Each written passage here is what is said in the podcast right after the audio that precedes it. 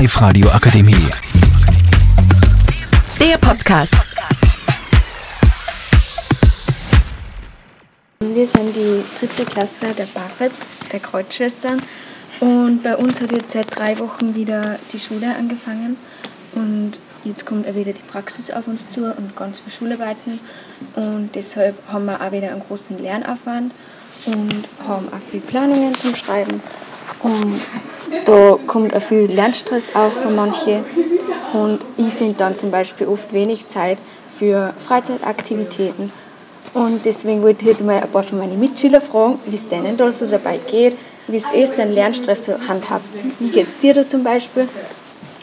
Ähm, also ich fahre immer in einen sehr, sehr schnellen Stress ein in der Zeit und ich versuche mir da einfach immer bewusst Zeit zu nehmen für meine Freizeit. Zum Beispiel ich bin im Musikverein oder ich gehe jeden Freitag in die Jungschau zum Beispiel und für das suche ich halt mal Zeit. Ähm, wie ist das zum Beispiel bei dir? Hast du das auch so? Nimmst du dir auch bewusst Zeit für so Aktivitäten? Oder ähm, sagst du, ich widme, mich, widme mich diese, in dieser Zeit ganz dem Lernen? Also ich nehme immer wieder so bewusst Zeit.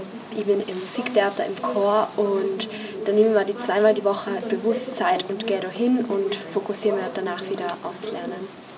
Also bei mir ist es auch so, ich gehe zum Beispiel gern spazieren als Ausgleich zum Lernen. Aber natürlich ist es, hat es auch viel zum Tor mit einer strikten Zeitplanung und man muss sich das einteilen, wenn man welche Aufgaben erledigt. Und ähm, wie ist es bei euch? Findet es das schwer, dass man sich das gut einteilt oder geht es eh eher leicht und man kann sich das leicht einteilen? Also ich tue mir generell ein bisschen schwer mit Zeiteinteilung und so, aber ich mache das meistens so, dass ich halt von der Schule heimkomme und meine Sachen gleich erledigt, dass ich das gleich habe so. Und danach gehe ich dann nur laufen und ja.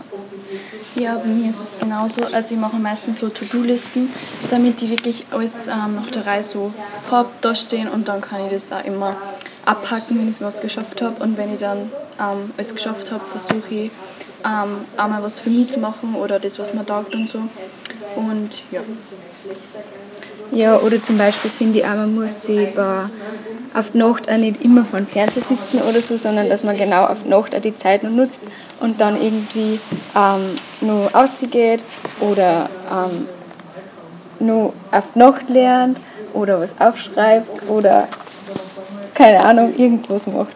Ja, das stimmt. Bei mir zum Beispiel ist es so, dass ich immer voll viel, also viel zu viel am Handy bin, anstatt dass ich eigentlich ähm, lernen sollte oder mal das anschauen würde. Und wenn ich mal das anschauen würde, dann hätte ich viel mehr Zeit, weil dann will ich nicht so viel am Handy sein. Und ja, wie siehst du das so Ja, also ich finde es auch schwierig, dass man die, sich die Zeit so strukturiert, weil es einfach, man weiß einfach vorher nicht, wie man sie beim Lernen tut, ob man sich gerade leicht tut oder ob einem was dazwischen kommt, ob auch teilweise mit Gefühlen oder irgendwie, je nachdem, es ist einfach wirklich schwer teilweise.